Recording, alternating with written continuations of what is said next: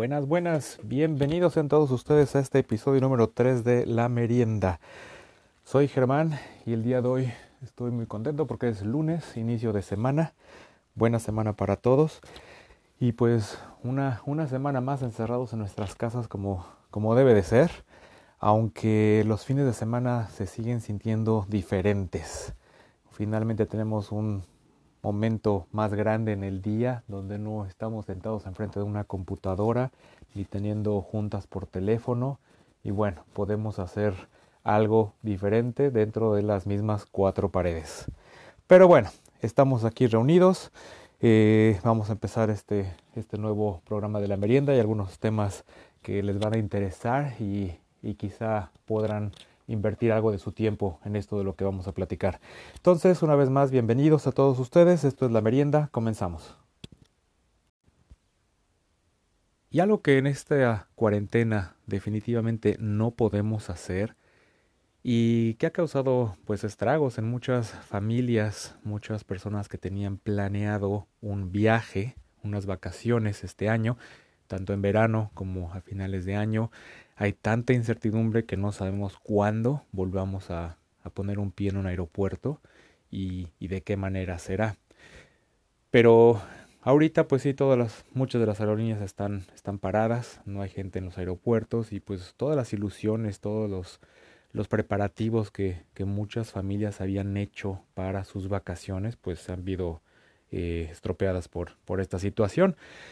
Mucha gente sigue teniendo sus velitas prendidas para que finalmente en julio, agosto, septiembre, a lo mejor podamos empezar a, viajar. Viajes no nada más dentro del país, sino viajes internacionales en, en avión, en camión, en tren, en barco, los cruceros es otro grande problema pero bueno, eso es, eso es tema para otro día. Lo que nos atiende a nosotros es, es las vacaciones y los viajes. Y una familia en Australia no, no quiso echar a perder sus, sus vacaciones y su momento de viajar. Ellos tenían pensado ir a, a Múnich, en Alemania, y pues habían tenido eh, sus planes hechos desde los últimos dos, tres años. Y entonces ellos querían ir a, a Múnich, desafortunadamente esto sucede, se quedan en Australia, se quedan todos encerrados y se les ocurre, pues, ¿por qué no hacemos un simulacro de viaje a Múnich? Lo primero que, que se viene a la mente es, bueno, cómo llegar de Sydney a Múnich encerrados en una casa y bueno, la simulación involucra un viaje en avión. Ahora, no estamos hablando un viajecito de la Ciudad de México a Acapulco de 45 minutos, sino es un viaje de 15 horas. Pero como ahorita hay tiempo para todo de sobra, la familia decidió que iban a hacer un vuelo en la sala de su casa por 15 horas. Entonces empezaron a planear toda la aventura. Eh, los hijos fueron los que estuvieron eh, checando las maletas, recibiendo las maletas, documentando.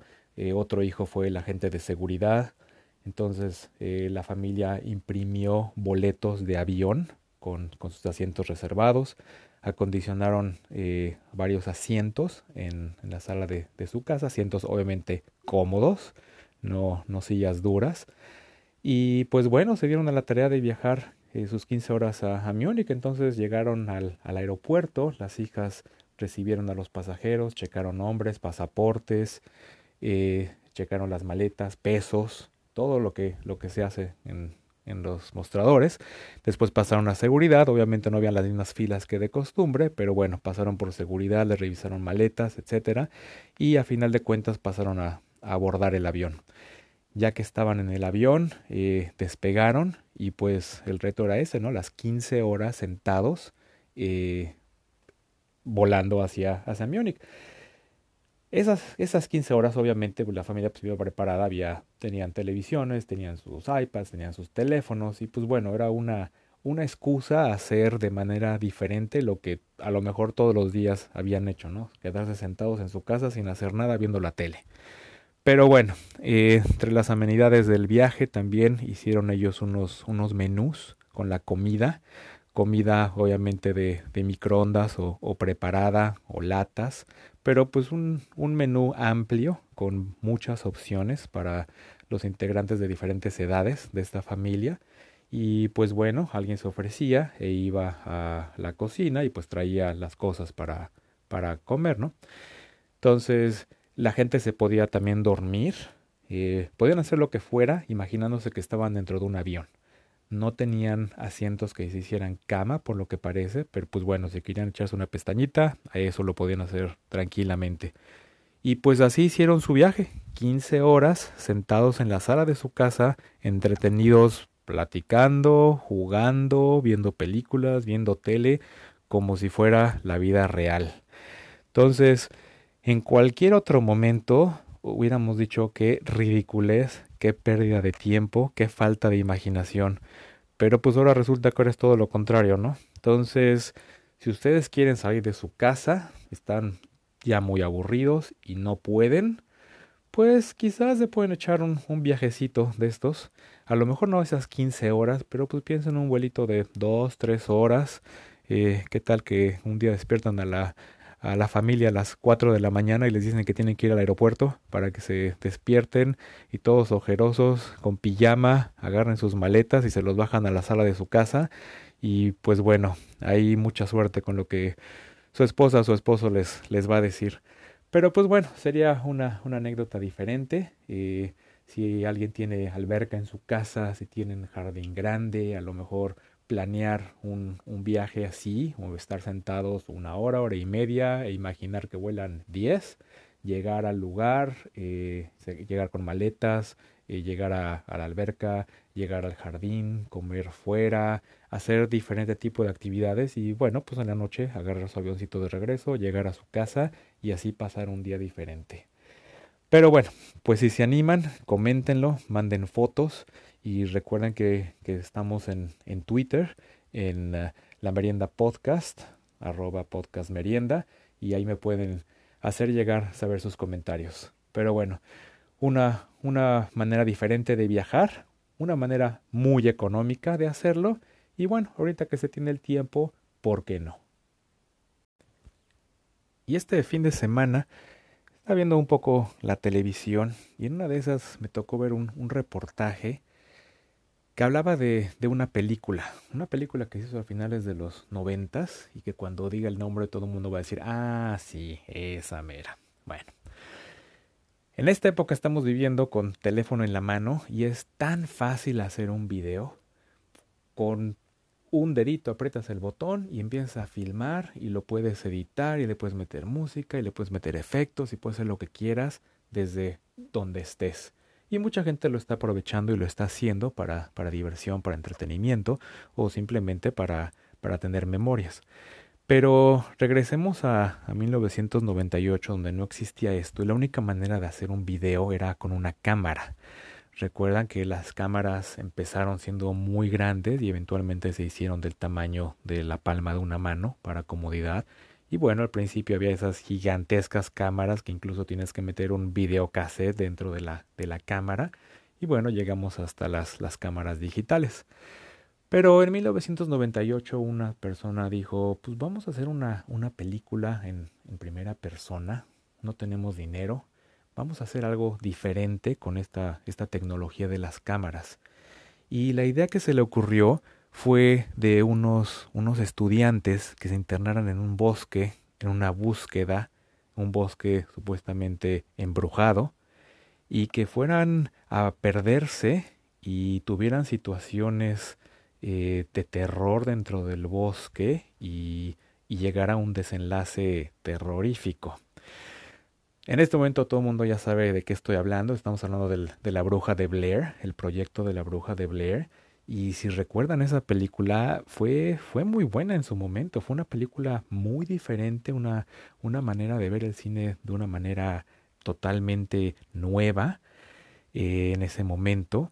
Y pues bueno, es, esta película fue un, un, éxito rotundo en donde se presentó. Digo, muchos factores tuvieron que ver con que esta película fuera, fuera tan exitosa desde el momento, la época en la que, en la que salió hasta lo que había a los alrededores. Esta película se hizo sin eh, tener un guion, por ejemplo. Entonces los tres actores estaban con, con los directores, que eran dos, y nada más les daban pistas de lo que tenían que hacer. Sabían más o menos cómo estaba el asunto, pero de repente eh, cuando tomaban un break o algo, se le acercaban a, a la niña y le decían, oye, mira, tú a partir de ahora tienes que empezar a tomar el control y tienes que hacer que ellos te sigan donde tú quieras ir. Pero al mismo tiempo a otro de los chavos le daban su, su papelito y le decían, ¿sabes qué? Tú tienes que agarrar el control y no tienes que dejar que nadie más lo, lo, lo haga. Entonces empezaban a actuar y cada quien tenía que representar su papel y pues se daban cuenta de las situaciones y cada quien tenía que hacer lo que se les estaba pidiendo que hicieran. Entonces, de ahí los, los conflictos que se vienen haciendo en la, en la película. Algo también que, que fue muy bueno y también nueva tecnología en esa época que les ayudó mucho fue algo que aprendieron de, de las guerras que había en ese, ese momento, una nueva tecnología llamada GPS. El GPS todavía no era lo que es el día de hoy, que también hasta en tu reloj tienes GPS. En ese momento, pues era prácticamente para uso militar y era un sistema muy, muy caro. Entonces lo que hicieron los productores de la bruja de, de Blair fue comprar aparatos GPS y de esa manera pudieron adentrarse en el bosque para poner todo el tipo de, de, de escenografía, la poca escenografía que necesitaban y para poderse guiar sobre todo en todas las escenas nocturnas hacia dónde ir. Entonces los, los tres actores, los estudiantes, llevaban también sus GPS, los cuales obviamente no se ven en la película, y de esta manera sabían a dónde ir en el bosque. Entonces no estaban perdidos, pero ya al ver, momento de ver la película, sí se ve que los tres no tienen ni la más remota idea de, de dónde están y además todo se ve igual. Entonces, gracias a este GPS, ellos pudieron ir avanzando en la película, llegando a todos los lugares que tenían que llegar y bueno, desarrollando así la historia. Esta, esta película, pues bueno, tiene una de las escenas más famosas también en, películas de este, de este género, que en esos momentos todos ustedes ya la tienen en la, en la memoria, esa escena donde está la niña en, metida en, en, su, en su casa de campaña con una linterna, nada más alumbrándose la mitad de la cara y con la otra mano deteniendo la cámara y y filmándose tipo selfie y pues está aterrada y empieza, se le salen también unas lágrimas y bueno, es una, es una escena que igual, o sea, en ese momento era cuando estabas hecho bolita en tu sala de, del cine viendo lo que se les estaba ocurriendo a estos tres, tres estudiantes, ¿no? Incluso es una, es una escena que también en otras películas ha salido como parodia o incluso luego hasta en caricaturas y hacen referencia a, a esa escena. Entonces esa es una de las clásicas escenas que, que siempre va a quedar en la, en la historia de este, de este proyecto de la bruja de Blair. Ahora, esta película costó prácticamente nada, e hizo 250 millones de dólares a nivel mundial. O sea, hizo más de cuatro mil veces lo que la película costó. Que lo que les costó fueron las dos, tres cámaras que tenían, lo que les pagaron a los, a los actores, vestuario prácticamente nada, a lo que invirtieron más que nada de tiempo en hacer toda la escenografía que tenían que hacer y, y párale. Entonces, pues fue un negociazazazazazazo. Y otra de las cosas que les ayudó mucho fue que en ese momento estaba el Internet también saliendo apenas. Entonces no era lo que conocíamos hoy, era algo más básico, pero por lo mismo se prestaba mucho a no tener tanta información. Entonces, si ustedes recuerdan, cuando la gente salía de los cines, mucha gente se quedaba pensando si era cierto o no era cierto lo que, lo que acababan de ver, porque el relato de la historia es es que encuentran ese video donde se ve todo lo que le sucede a, estas, a estos estudiantes. Y a final de cuentas, pues bueno, ya saben el, el final, el cual no lo voy a decir para que la vean.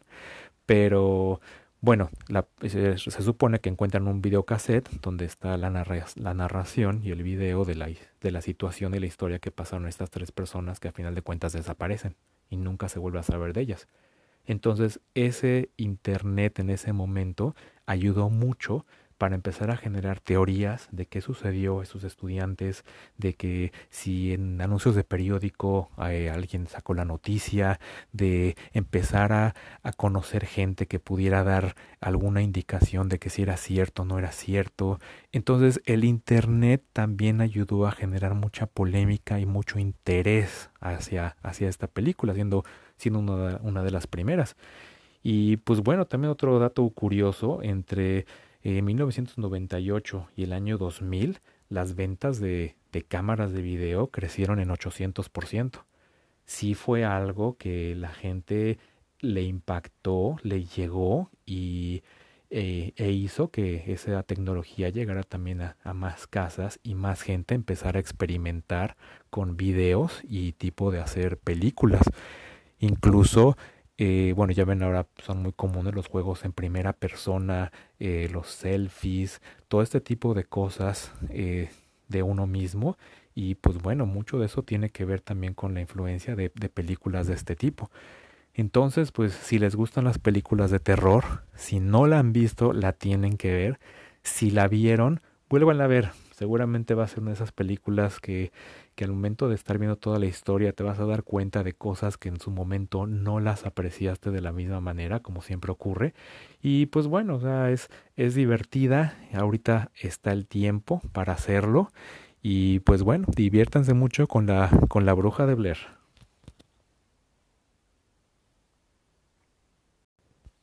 Y ya que estamos con, con recuerdos de otra época muy lejana, eh, de igual manera, estaba con una de mis hijas este fin de semana y de repente dijimos vamos a ver algunos videos de, de YouTube. Entonces empezamos ahí a ver tontería y media de lo que se encuentra y de repente en lo que estaba yo buscando qué, qué enseñarle diferente, nuevo, que le pudiera gustar, me encontré con, con videos de un programa de televisión que la verdad me dio mucho gusto volverlos a ver y encontré que hay capítulos completos. Son capítulos largos, pero bastante entretenidos. Empecé a ver uno de ellos con, con mi hija y después de hora y media dijimos, a ver, hay que pararle porque teníamos que ver otras cosas y tenemos que ver el final.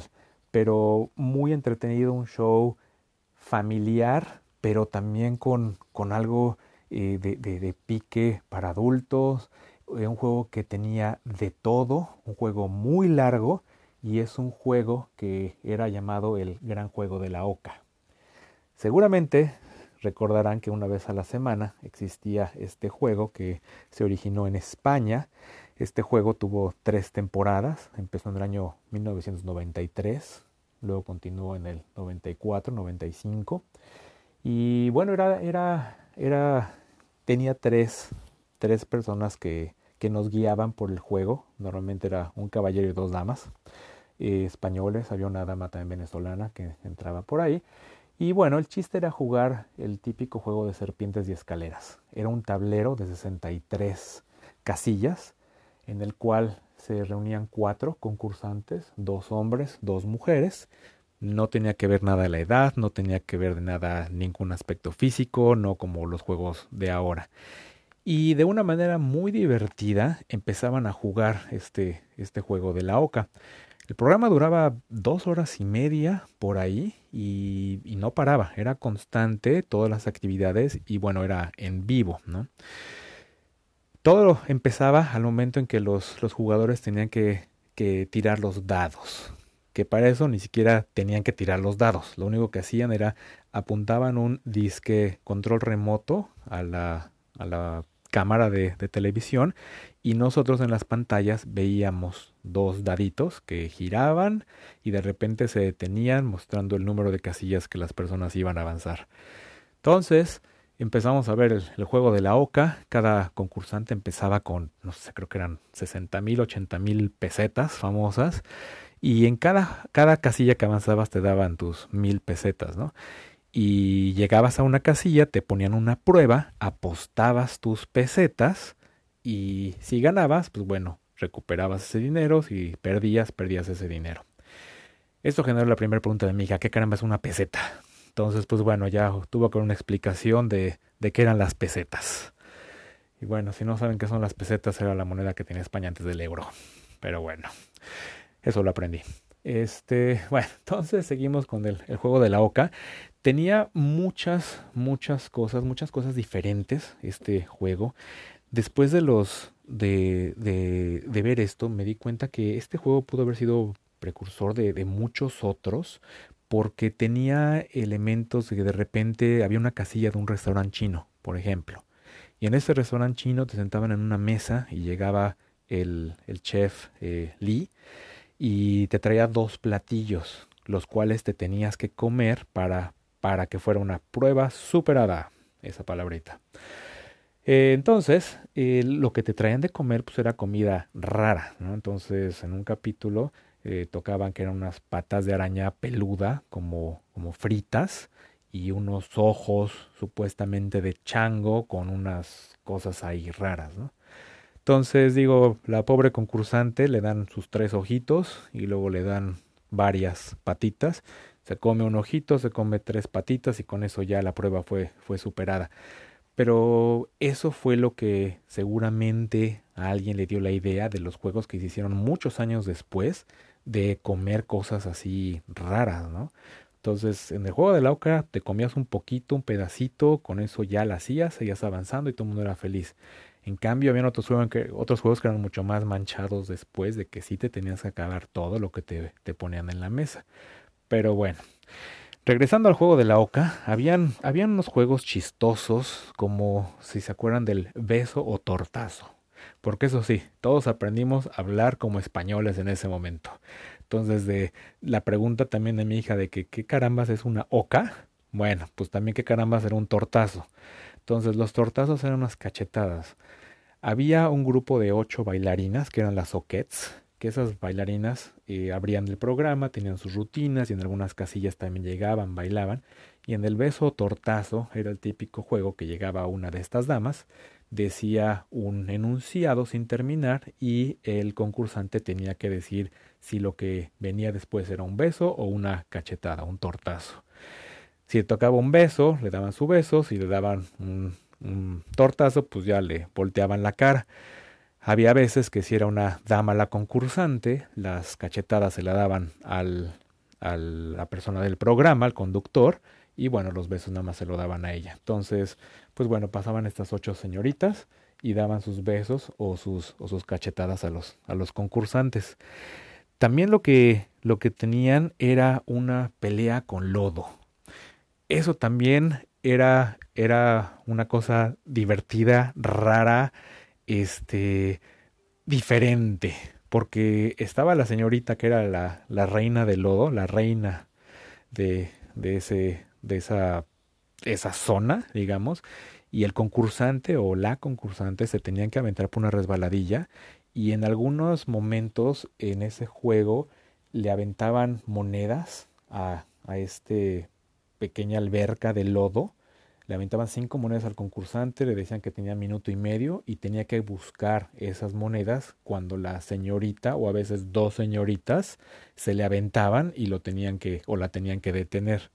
Otra versión del juego era que el concursante se tenía que resistir a que la señorita lo empezara o la empezara a jalar hacia una pared que estaba llena de brazos y si los brazos lo agarraban ahí perdía la prueba.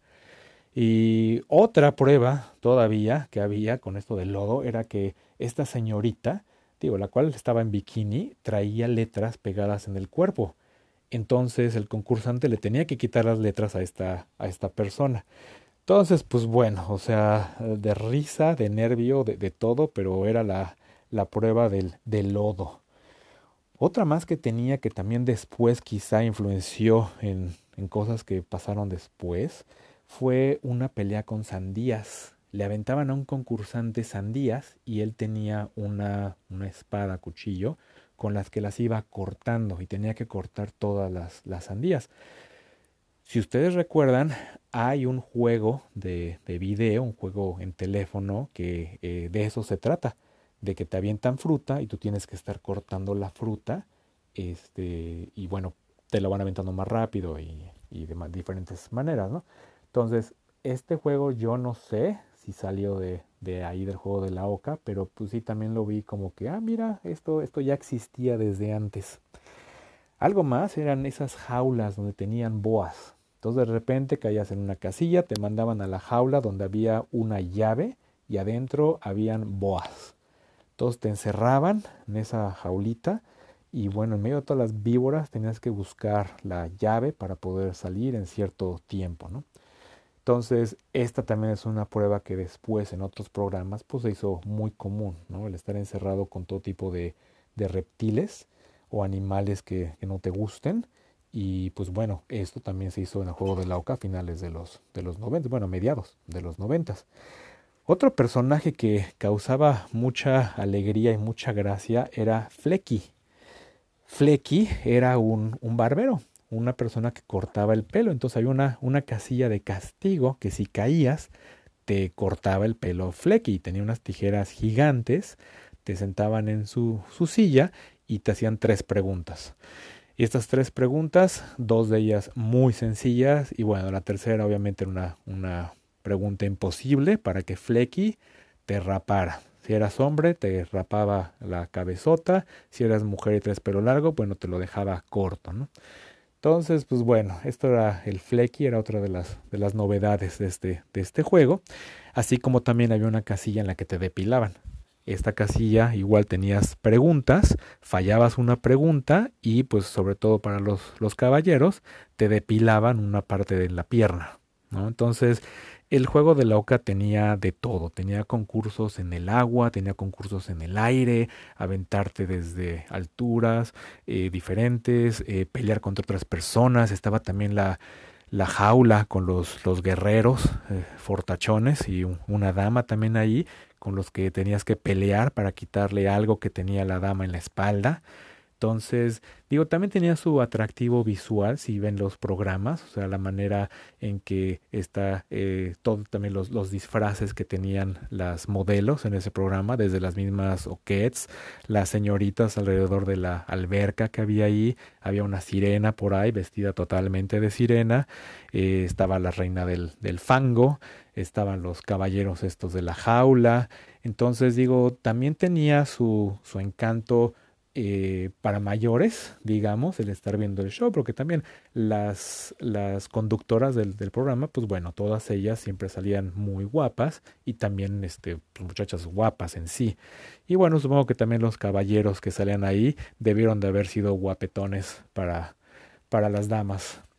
Entonces, pues bueno, este era el juego de la Oca, eh, seguramente precursor de muchas cosas. Este juego empezó en Italia, eso sí yo no sabía, yo pensé que el juego de la Oca siempre había sido español, pero no, el juego de la Oca empezó en Italia y después de ahí se fue a España y llegó a más de 20 países en el mundo, hasta Estados Unidos. En México se transmitió un año después de que, de que fuera en vivo y a final del cuenta el, el juego de la Oca pues fue, fue muy, muy exitoso en su momento. E hicieron torneos como de la Champions de la OCA, con los ganadores de, torneos pasados compitiendo por, premios en, una ronda final, en tiempo más adelante. Y bueno, pues el que ganaba la, el juego de la OCA tenía que hacer la reoca, si ustedes recuerdan. Esta reoca era un, una prueba que tenía que hacer, pero creo que no sé si era en la ciudad donde, donde era originario o podía ser en cualquier lugar, pero eran pruebas masivas. Tenía el concursante una semana para, por ejemplo, reunir a 5.000 personas vestidas de azul en algún lugar. Entonces, pues ahí iba el concursante y se presentaba en, iba a la ciudad, iba a las estaciones de radio, se ponía en los semáforos y lleva pancartas y por favor vengan todos tal día, a tal hora, vístanse de azul, etcétera. Y pues empiezan a filmar como el mero día pues empieza a llegar gente hasta que de repente se llenaban plazas enteras de gente que, que seguía y entendía que era el juego y todo esto lo hacían para que el concursante ganara y se ganaba un auto en ese momento. Entonces, pues bueno, hay, hay videos completos del juego de la OCA en, internet, hay segmentos de algunos de los concursos que, que eh, describí en este podcast el día de hoy. Pero bueno, es, un, es una manera de entretenimiento, es un entretenimiento muy sano, muy leve, eh, totalmente para familia, es divertido. Y pues yo tengo que ver el, el final, la última hora de, de nuestro, nuestro juego de la OCA. Entonces, ¿cómo, cómo iba la canción. Nada corre, brinca, salta. Si eres listo, lo conseguirás. Pues llegamos al fin de la merienda, el momento más triste del programa. Pero bueno, regresaré con más notas, situaciones curiosas para entretenerlos un poco, despejarlos en estos momentos que estamos buscando qué hacer y necesitamos escuchar cosas diferentes a lo que escuchamos y vemos todos los días en la televisión y en las redes sociales. Entonces espero que les esté gustando esto. Háganme saber sus comentarios, qué les ha gustado, qué les gustaría escuchar, qué cambios ustedes le harían a este, este formato. Díganme, háganmelo saber. Como les digo, estoy en, en Twitter, en la merienda podcast, arroba podcast merienda. Y pues ahí también les estoy aventando videos y algunas cosas que encuentro divertidas para que las puedan ver con más tiempo después. Y bueno, toda la información de los podcasts anteriores está también ahí. Entonces yo me despido, muchas gracias por su tiempo, nos vemos pronto, Germán fuera.